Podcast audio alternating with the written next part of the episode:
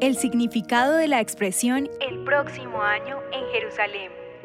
La frase el próximo año en Jerusalén alberga un sentimiento arraigado en el corazón de los judíos dispersos por el mundo.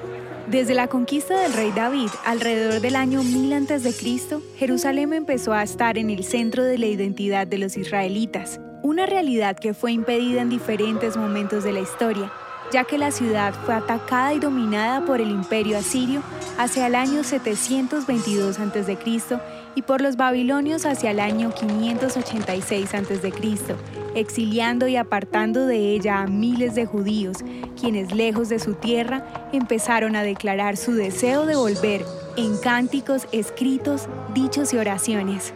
Se cree que desde su destierro, las comunidades judías incluyeron en sus rituales de Pascua la frase el próximo año en Jerusalén.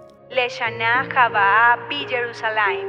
Expresión del anhelo por volver del exilio a su patria. Aunque los judíos han vuelto en varias ocasiones a Jerusalén, miles de ellos han sido apartados en múltiples ocasiones, con dominio y control de los romanos, por el imperio bizantino, el imperio árabe, los reinos cruzados, el imperio otomano, haciendo imposible un verdadero retorno, impedimento que se mantuvo aún durante el mandato británico. Fue por esto que los judíos dispersos por el mundo conservaron la declaración del voto el año que viene en Jerusalén, como una frase que resume la aspiración de retornar guardada por siglos de exilio y diásporas, hasta que en 1948, cuando fue establecido el Estado moderno de Israel, miles de judíos pudieron volver libremente a Jerusalén.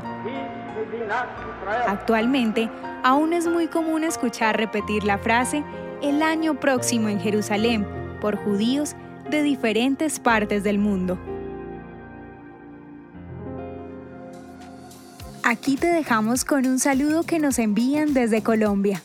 Hola, les saluda desde Bogotá el escritor y periodista Alfredo Serrano Zavala. Un gran abrazo a todo el equipo de Audiohistorias. Me gusta lo que están haciendo, es un trabajo hecho con calidad, con creatividad y lo mejor, tiene un contenido altamente significativo para aprender del pueblo de Israel. ¿Quieres que tu voz se escuche en nuestras audiohistorias? Recuerda que puedes enviarnos un saludo a nuestro WhatsApp y si quieres apoyar a Audiohistorias de Israel, puedes donar en la página www.audiohistoriasdeisrael.com.